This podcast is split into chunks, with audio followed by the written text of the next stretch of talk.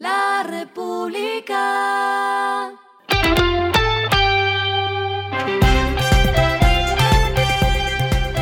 Al final de la jornada, esto es lo que debes saber sobre el comportamiento de los negocios, las finanzas y la economía.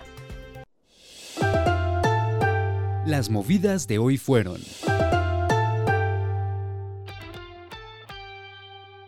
El ministro de Salud, Guillermo Alfonso Jaramillo, habló hoy en una rueda de prensa para presentar la rendición de cuentas del gobierno con la EPS Sanitas y dio dos afirmaciones clave. Que con corte al 31 de octubre la entidad ha recibido 8,3 billones de pesos y que es la que mayor UPC, unidad de pago por capitación, tiene de todas las EPS. Ante esta realidad, el ministro pidió una auditoría a la EPS para analizar el flujo de los recursos y pidió que le levantaran el veto corporativo.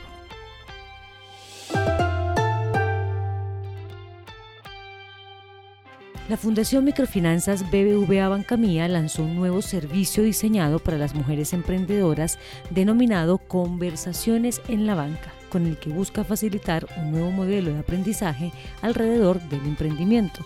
Este servicio gratuito de educación de Banca Mía, que utilizará formatos como videos, podcasts e infografías, busca favorecer la inclusión financiera desde cinco frentes, su relación con el dinero, el emprendimiento, la tecnología, la banca y la asociatividad.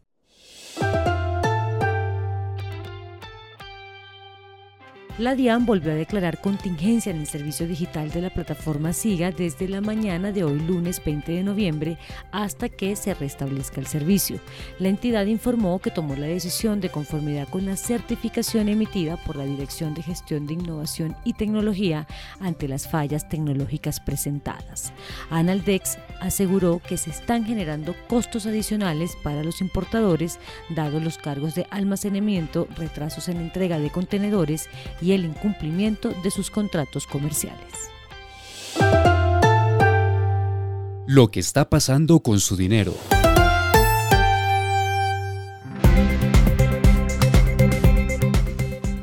Un estudio realizado por Nielsen reveló que 38% de los colombianos aumentó su frecuencia de gasto en tiendas de descuento o de baja promoción.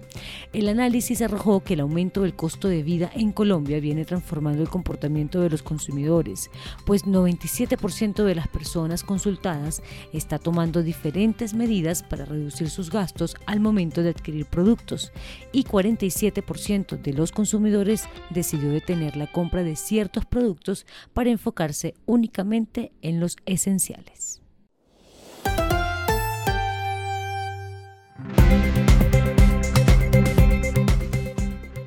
Los indicadores que debe tener en cuenta. El dólar cerró en 4.033,85 pesos, bajó 82,76 pesos. El euro cerró en 4.412,81 pesos, bajó 69,13 pesos.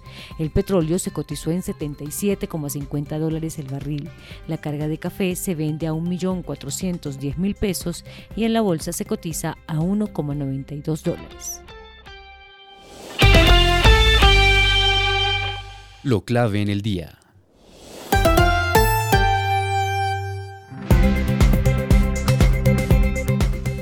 Mediante el decreto 1961 de 2023, el gobierno creó una nueva entidad llamada Instituto Nacional de Vías Regionales INVIR para la construcción, mejoramiento y conservación de vías regionales. La entidad estará adscrita al Ministerio de Transporte y tendrá cooperación con los departamentos, municipios y otras entidades oficiales, semioficiales y privadas, de acuerdo con el documento.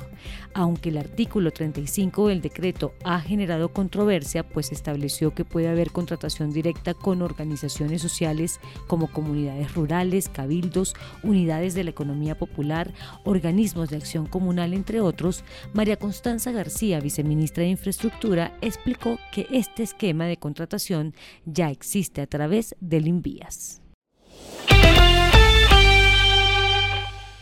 A esta hora en el mundo. Funcionarios del gobierno brasileño han debatido un posible reemplazo del presidente ejecutivo de la petrolera estatal brasileña Petrobras al estar descontentos con la dirección de la empresa, según reportó Reuters. El presidente de Brasil, Luis Ignacio Lula da Silva, ya había solicitado al presidente de la compañía que modificara el plan de inversiones de Petrobras para dar prioridad a la creación de empleo local.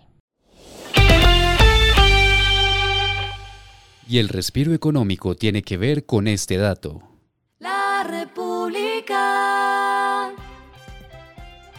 Del 30 de noviembre al 14 de diciembre estará abierta la posibilidad de hacer ofertas en una subasta que se hará en Estados Unidos de un juego de seis camisetas usadas por Lionel Messi en la Copa Mundial del año pasado en Qatar, cuando Argentina derrotó a Francia. Las estimaciones para este conjunto de camisetas superan los 10 millones de dólares. El récord actual es para la camiseta de las finales de la NBA de 1998 de Michael Jordan, que se vendió en Nueva York por 10,1 millones de dólares. La República.